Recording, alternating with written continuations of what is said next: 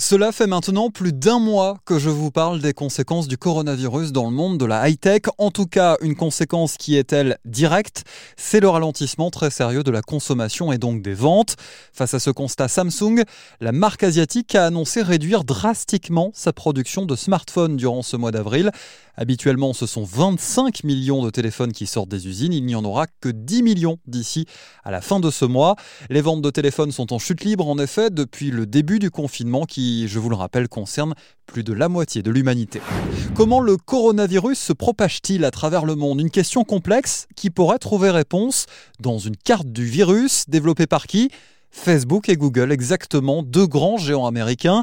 Facebook a pour sa part lancé un vaste questionnaire sur son réseau social, symptômes ressentis, fièvre, tout, difficultés respiratoires, perte d'odorat, des informations regroupées pour permettre aux chercheurs d'avoir accès à des données du monde entier. Même chose du côté de Google avec des données anonymes pour des raisons de secret médical. Les chercheurs qui expliquent que ce type d'enquête à grande échelle permettra, je cite, d'anticiper l'activité du Covid-19 plusieurs semaines à l'avance.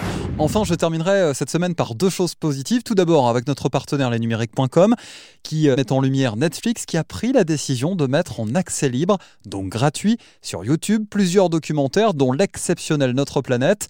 Une initiative à saluer, c'est vrai, permettant aux non-abonnés d'avoir accès à des contenus de haute qualité durant cette période.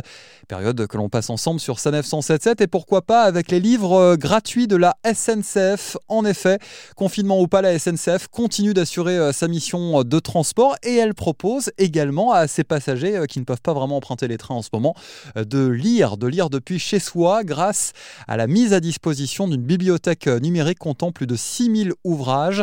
Vous pouvez y avoir accès pour cela, rendez-vous sur le site i-livre.sncf.com. Voilà, vous savez tout. On se retrouve bien sûr la semaine prochaine pour de nouvelles actualités. D'ici là, prenez soin de vous.